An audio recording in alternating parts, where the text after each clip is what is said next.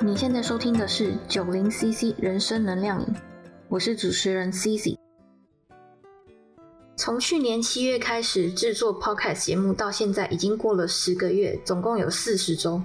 虽然我还是没有把经营自媒体这件事情变现啊，也就是嗯，我这十个月以来其实是没有收入的，就是对于做自媒体这个方面是没有收入的。但是我觉得没关系，就是我还是会继续持续的做下去。而且我还想要加进更多企划到九零 CC 这个节目里面。非常谢谢这一路以来一直有在收听支持的你，即使你只是刚收听不久的 Lemon，我也很感谢。Lemon 就是我在 Instagram 里面对粉丝的昵称。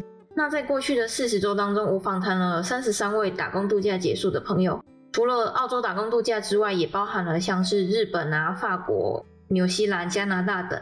在过去这三十三位朋友的分享当中，我帮大家总结了一些重点，特别是针对想要去国外打工度假的你，总共有五个点。第一点，要勇于表达自己。普遍来说，台湾人都没有什么自信心，其实这大概是跟从小的教育以及社会文化有很大的关系吧。我们总是被教育的比较内敛，而且不敢表达自己。但是其实，在出国打工度假之后，接触到西方文化或者是其他国家的文化，你会发现。勇于表达自己，人家才知道你需要什么，或者是说你的委屈才有人知道。在过去参与访谈的朋友当中，也有很多人都是不想让自己受委屈，想要得到应该有的公平，所以他们都勇敢的提出他们认为不对的地方。所以说说出来没有什么不好，但是不说的话，你又一肚子委屈，那样不是很难过或者很痛苦吗？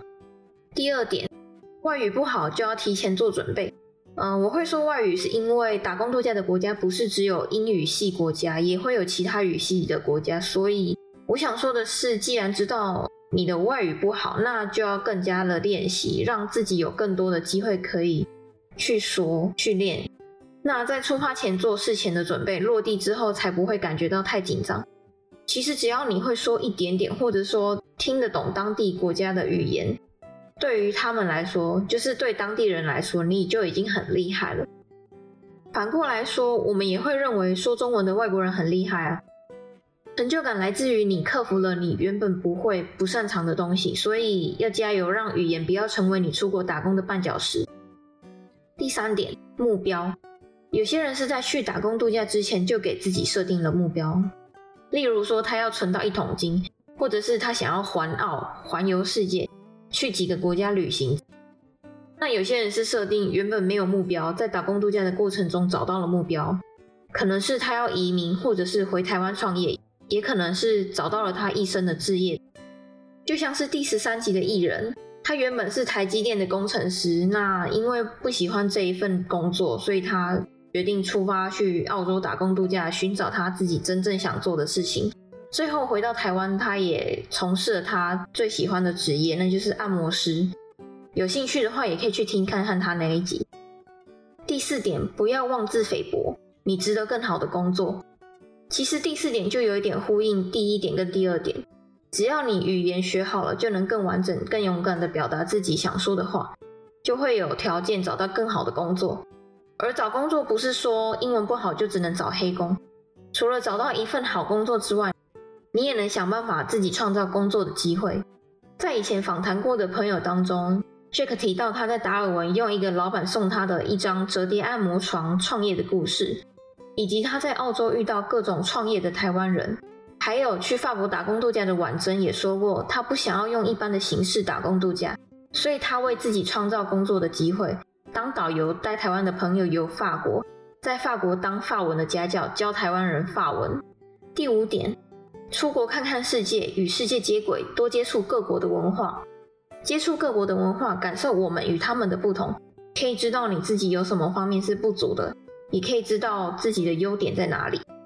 随时随地保持对他国文化的好奇心，你将会体验到更多不同的有趣的事物。就像是在异国餐厅工作的 Oliver，接触了来自九个不同国家的人；绳索技术员查理，他去了四个国家打工度假。他们都体验了来自不同国家的文化冲击。读万卷书不如行万里路，其实指的是说，读书之外，旅行也能帮助我们增广见闻。更加印证了书本上读到的知识。总结完以上五点，希望想要去打工度假的你可以更有想要去打工度假的动力。虽然现在疫情还没结束，但是你可以从现在开始准备，之后到当地也就不会太慌张，没有头绪。那今天这一集，我还想来谈一谈我最近的节目规划跟想法。有发了我 Instagram 的人应该都知道，就是我目前在花莲打工度假。那我是把它称作打工度假，其实我就是回归当一个上班族。但不过我的公司其实还蛮好的，愿意让我提早半小时上下班，让我能够从事下班后的活动，像是健身啊、接案子，还有经营自媒体。那自从回到花莲之后，其实有蛮多人问我，问说你还适应花莲的生活吗？我的回答都是超级适应的，好吗？在澳洲的生活比在这里还更乡下。想当初在西澳的小镇，就是 Lansing 那个小镇，每周或者是每两周才能回到市区采买一次。而且那个小镇上只有一间连锁超市，长得还很像杂货店，就是台湾的干妈店。买个网拍还要等超过一个月才能送到镇上的文具店啊！那个文具店就是身兼邮局，而且你还要自己去取货。当然，澳洲也不会有早餐店了。嗯，总之在花莲的生活真的比澳洲方便太多了。气候方面，虽然台湾比较潮湿，这个是没有办法，但是其他的部分真的跟在澳洲很像，像是天空很蓝啊，云很白，空气也很好闻。哦，还有上下班通勤的话，就是比起台北来说，在乡下通勤其实很快。